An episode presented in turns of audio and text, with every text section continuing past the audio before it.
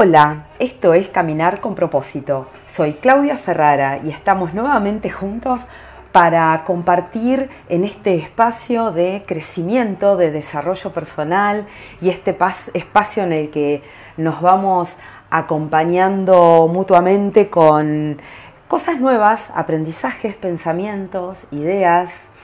Y me encanta que me compartas y compartirte y así nuestras posibilidades se expanden. Y esta semana estamos hablando, conversando acerca de el cambio, del cambio de hábitos, de cómo iniciar ese proceso de ir hacia algo nuevo cuando por ahí el lugar en el que estoy, el lugar en el que me encuentro, ya no me hace sentir tan cómodo o cómoda.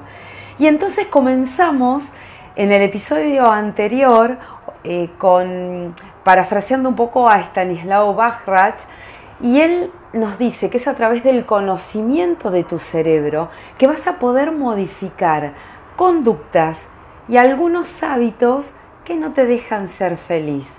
Y un poco también hablamos de la motivación, de esa motivación intrínseca, esa motivación que surge de tu interior y que hace que lo que estés realizando en ese momento te encante, que no te cueste. Y algunos dicen, haz un trabajo que te encante y no vas a tener que trabajar. Y qué fácil que suena y qué difícil a veces lograrlo. Y mm, seguimos con la motivación. Eh, Daniel Pink, en su libro La sorprendente verdad de lo que nos motiva, nos dice, hablando de empresas, que la motivación, eh, él sugiere para motivar al personal dedicar 15% del tiempo del horario laboral a proyectos propios. Entonces, la propuesta que eh, te hago desde Caminar con propósito, el juego propuesta es que le dediques 15% de tu tiempo libre a aprender cómo funciona tu cerebro. Stanislaw Bachrach es un biólogo molecular, es un doctor y él nos enseña mucho acerca del funcionamiento del cerebro y cuántas cosas de las que nos suceden, la mayoría, eh, todas surgen de nuestro cerebro. Después estarán los imponderables que no dependen de nosotros, pero básicamente las emociones, como lo vimos hace algunos días cuando hablamos de las emociones, aprender a conocerlas, aprender cuando llega la emoción, cuando nos llega la emoción, cuando nos empieza a invadir, aprender a gestionarla. ¿Qué nos dice Stanislao? El cerebro es el hardware, está constituido por neuronas y sus conexiones, y la mente es el software, los pensamientos, las emociones. Y el cerebro, podés e-, educarlo, enseñarle a hacer que cree nuevos hábitos y cambie las formas de respuesta. Y entonces, ¿escuchaste alguna vez, yo soy así, no puedo cambiar? Eh, ya, esa es mi personalidad. Ese es el modo en cómo me enseñaron, ese es el modo en cómo yo aprendí. Y ahora ya estoy grande. ¿Para qué voy a cambiar ahora? Y en realidad, eh, cada vez que te decís eso, cada vez que eh, contestás eso, te estás restando posibilidades, te estás cerrando posibilidades, porque la realidad es que podés cambiar. Entonces, Em, de eso vamos a, estar hablando, vamos a estar conversando y un poco también te quiero compartir que estamos en un punto A, queremos ir al punto B. Es decir, estamos en una situación quizá de incomodidad en este momento y decimos, cuando ya lo tenemos claro, decimos, bueno, o no lo tenemos tan claro, me gustaría estar en la situación B pasar del punto A al punto B, transitar todo ese camino, podría generarte incomodidad. Y no te voy a mentir, te va a generar incomodidad, porque al cerebro le gusta lo conocido, al cerebro eh, le inquieta mucho el salir, eh, el sentir que lo están sacando de su zona de confort. Entonces, para ir entrando más en calor con el tema del cambio y con, y con la paciencia, te voy a, a, contar una historia, la historia del bambú japonés, que quizá la conoces.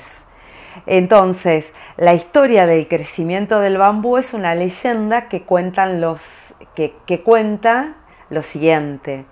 Dice que hay algo muy interesante que sucede con el bambú japonés y que nos enseña una importante lección. Cuando un cultivador planta una semilla de este árbol, el bambú no crece inmediatamente, por más que se lo riegue, que se lo abone. De hecho, el bambú japonés durante los primeros siete años no sale a la superficie.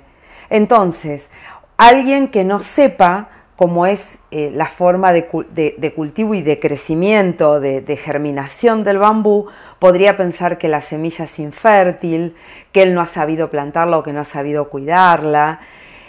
Ahora, una vez que transcurrieron siete años, el bambú crece más de 30 metros en solo 6 semanas. Entonces, ¿cuánto tiempo tarda realmente en crecer el bambú? ¿6 semanas o 7 años y 6 semanas? Quizás sería más correcto decir que tardó 7 años y 6 semanas. ¿Por qué? Porque durante los primeros 7 años el bambú se dedica a desarrollar y a fortalecer sus raíces. Esas van a ser las raíces que va a tener después que crezca en solo seis semanas. Y si en algún punto de estos primeros siete años ese cultivador deja de regarlo o de cuidarlo, el bambú se muere. Entonces, este relato en la cultura semi-oriental eh, se transmite de generación en generación y tiene su enseñanza. Una de las enseñanzas es que lo que se ve fácil, en lo que se ve fácil en realidad no lo es. Porque si vos ves el crecimiento del bambú en el momento en que está, eh, que, sale a la superficie en esas seis semanas, puedes decir, ay, qué fácil que es para el bambú crecer. Cuando parece que crece de manera así poderosa día a día, de un día para el otro. Ahora, la otra cara es eh, ese llamado que nos hace este, este relato, es a conservar la paciencia, a esperar con calma, porque los resultados del trabajo y de la espera llegan, llegan y son asombrosos. Entonces, ¿cuánto tiempo le toma al bambú crecer? ¿Siete años y seis semanas? ¿Solo seis semanas? Si lo estás encontrando al final de la, semana seis, por ahí pensás qué fácil le resultó al bambú crecer. Sin embargo, no estás viendo que le llevó siete años debajo de la tierra. Eso está genial para tomarlo para nosotros mismos. Entonces, durante esos siete años, la semilla no crece, pero no es indiferente al cuidado, al riego. Eh, es como sucede con nosotros, al amor que nos tenemos, al amor que le tenemos a los demás. Pensalo quizá el amor en pareja, cuando decís, qué suerte tienen, mira cuántos años llevan juntos. Ahora, ¿les preguntaste cómo hicieron para ser felices? qué cosas, eh, qué, cuidados han tenido, eh, cómo se han cuidado uno al otro, cómo se han respetado.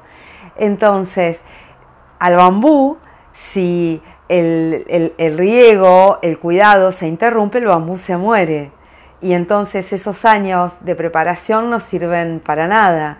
Pero cuando se le da amor, se lo riega y se simplemente se, se espera o no se espera el tiempo regala el milagro de la vida. Entonces lo que tiene para enseñarnos esta historia es que si no por ahí lo que estás aspirando, lo que estás deseando, ir de ese punto A a ese punto B, em, eh, te, por ahí te cuesta un poco, a veces te sentís más vulnerable y es genial sentirse vulnerable. No desesperes. Quizá lo que está sucediendo es que vos también estás echando raíces como el bambú. Entonces, eh, esta era la lectura que te quería compartir y por ahí vas a ver que vamos a ir de a poquito con, vamos a ir de a poquito con eh, los procesos del cambio y conociendo un poco acerca de nuestro cerebro, para que, de tu cerebro, para que puedas ir también decantando y asimilando toda esta información y me compartas en caminarconpropósito.gmail.com o en Instagram arroba caminar con propósito y vas a ver que vas a encontrar un montón de recursos en mi bio en Instagram, ebooks que he preparado para vos, para que los puedas descargar de manera gratuita. Y hay un montón, un montón de contenido eh, que me encanta compartir, que me encanta compartir con vos. Compartime tus pensamientos y hablando de pensamientos, a cuidar, a cuidar mucho tus conversaciones internas. Esto es caminar con propósito y estoy muy feliz que compartamos este tiempo, este momento juntos.